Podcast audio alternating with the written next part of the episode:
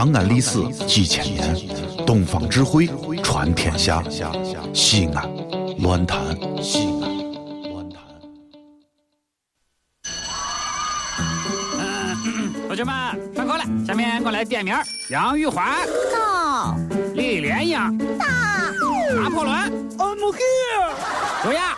哟呵呵，神片小课堂，底雕开枪。都别说话了。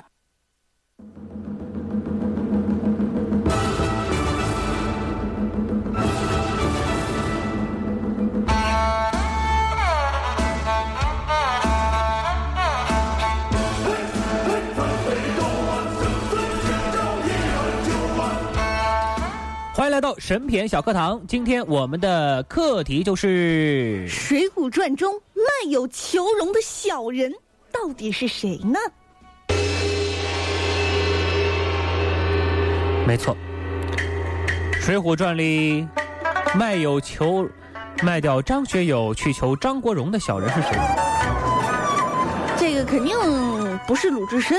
对，哎，鲁智深很讲义气，之前我们也说了，他的这个混江湖的法则就是，谁是我的好兄弟，嗯那我就必须要讲义气。是不是啊？这个微博上啊，南极熊熊能兜兜啊，人家就说了，这林冲啊，我觉得还没有鲁智深仗义，嗯我有一点儿看不上鲁智深嗯，啊。他说林冲看不上鲁智深，觉得呀，咱俩不是一路人，咱俩不是一个档次的人。咱们呢怎么能相提并论呢？对不对？嗯啊，但是大伙儿都知道，鲁智深是一个非常讲义气的人。嗯，鲁智深对林冲啊，绝对够兄弟，对不对？够兄弟，咱俩穿条裤子长大的，啊，觉得把他当成自家兄弟。但是你不能用这个逻辑来证明林冲也会对鲁智深讲义气够兄弟。A 喜欢 B，B 不一定喜欢 A 呀，是吧？怎么证明呢？拉环爱上易拉罐，可易拉罐的心里有可能装的是饮料，对不对？这么多道理，所以下面啊，咱就来分析一下嗯，林冲究竟是咋样对待鲁智深的。怎么对待的？哎呀，林冲和鲁智深啊，一见面就结为兄弟，没错，所以鲁智深不可能知道林冲的为人。那在这之前啊，和林冲多年的最好的兄弟是陆谦这个小人。哎呀，为了自己的利益出卖兄弟的小人，你看，多年来，发指，对呀、像这样的人就应该把他两头一拽当响炮好好好。多年来啊，林冲就和这个小人关系最好。嗯，有人说近墨者黑呀、近朱者赤啊，啊，爱近似近，爱远似远，爱这木匠会拉锯。说的是啊，林冲该不会也是这样的人吗？哎，嗯咱分析一下啊，林冲老婆被高衙内第一次调戏之后啊，鲁智深带了二三十个兄弟过来，啊，为他出头嘛。嗯，但是这个林冲呢，当时把他拦下来，把他劝住了。那鲁智深就说了，这个以后有事你就叫我就叫我就可以了啊。嗯然后呢，这个林冲啊，再也不信他了，怕了他了。为什么呀？你看林冲第二天啊，可也没和鲁兄弟再会，却去和这个陆谦兄弟喝酒去了。为什么呀？他就是再怕找鲁智深，鲁智深再一冲动，再一莽撞，把林冲自己教头的饭碗给砸了，哎，林冲真的是一个挺自私的人呢，很自私真的很自私，啊！算盘珠的尽往自个儿怀里拨。是可贼呀、后来和陆谦喝酒啊，哎，但林冲对陆谦啊，确实是苦诉衷肠，说心里话。有啥就真话？陆谦把他给坑了。对呀、你说你是不是？嗯，你这个人不是不会看人吗？那么林冲老婆啊被高衙内第二次调戏之后，鲁智深其实找过林冲来喝酒，一连好几天，林冲一直对他是瞒得紧紧的，守口如瓶。你什么也没说，发生这么大的事儿都不跟兄弟说，你是不够意思。你说什么让大家出来乐呵乐呵还还真是。后来啊，这个林冲卖报道的时候啊，仅仅只隔了一个晚上，第二天上午的九点多钟，就有两个人来叫林冲把报道拿到太尉府去。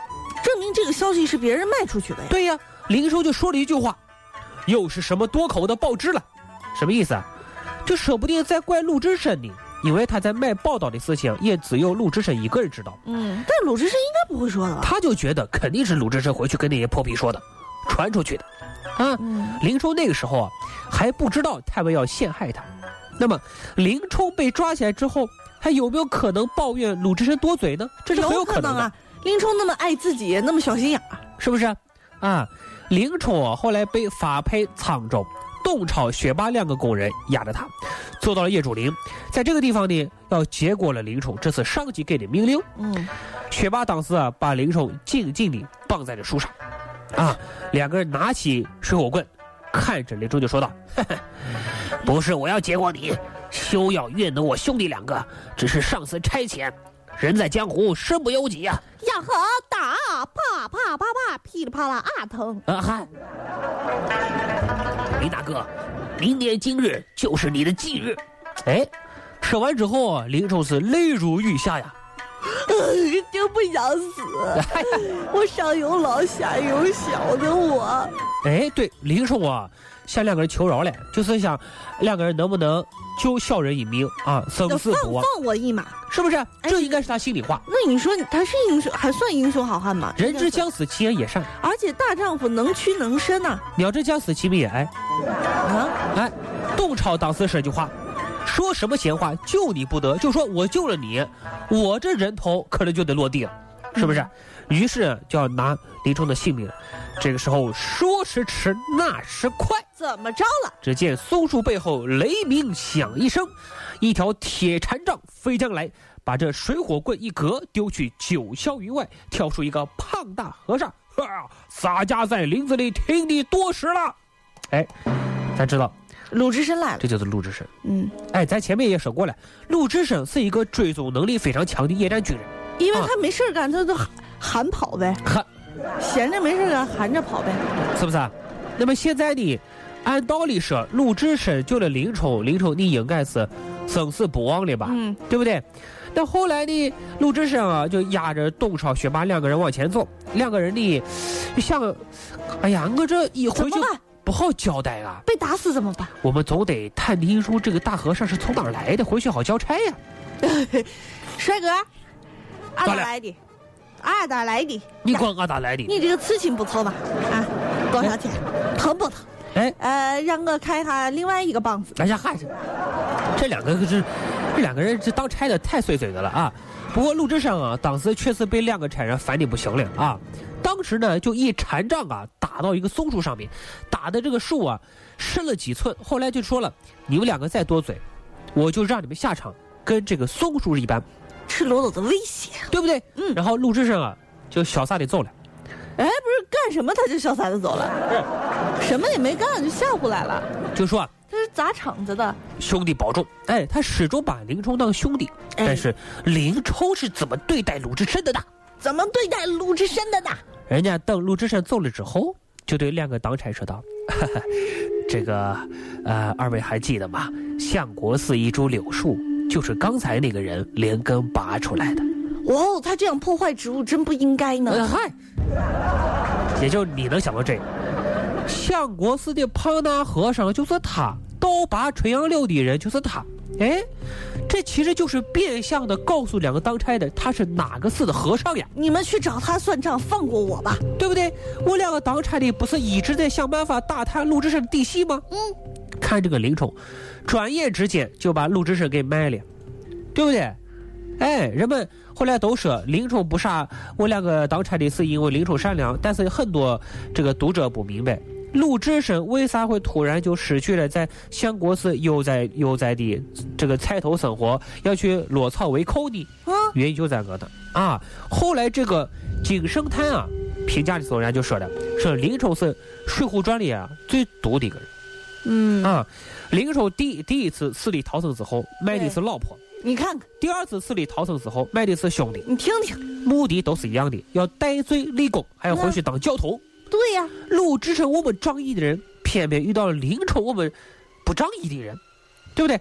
所以后来啊，鲁智深上梁山的时候，大家大宴席吃酒的时候啊，见到这个林冲也没搭理他，觉得没意思了呀，是不是？后来林冲倒是走了过来，想谢鲁智深的，鲁智深呢也不叫他兄弟了，改叫他教头，这实际上距离拉远了，是不是？以前是不叫教头叫兄弟的呀。所以说啊，这两个人啊后来就因为这这这些一系列事情，感情慢慢疏离了。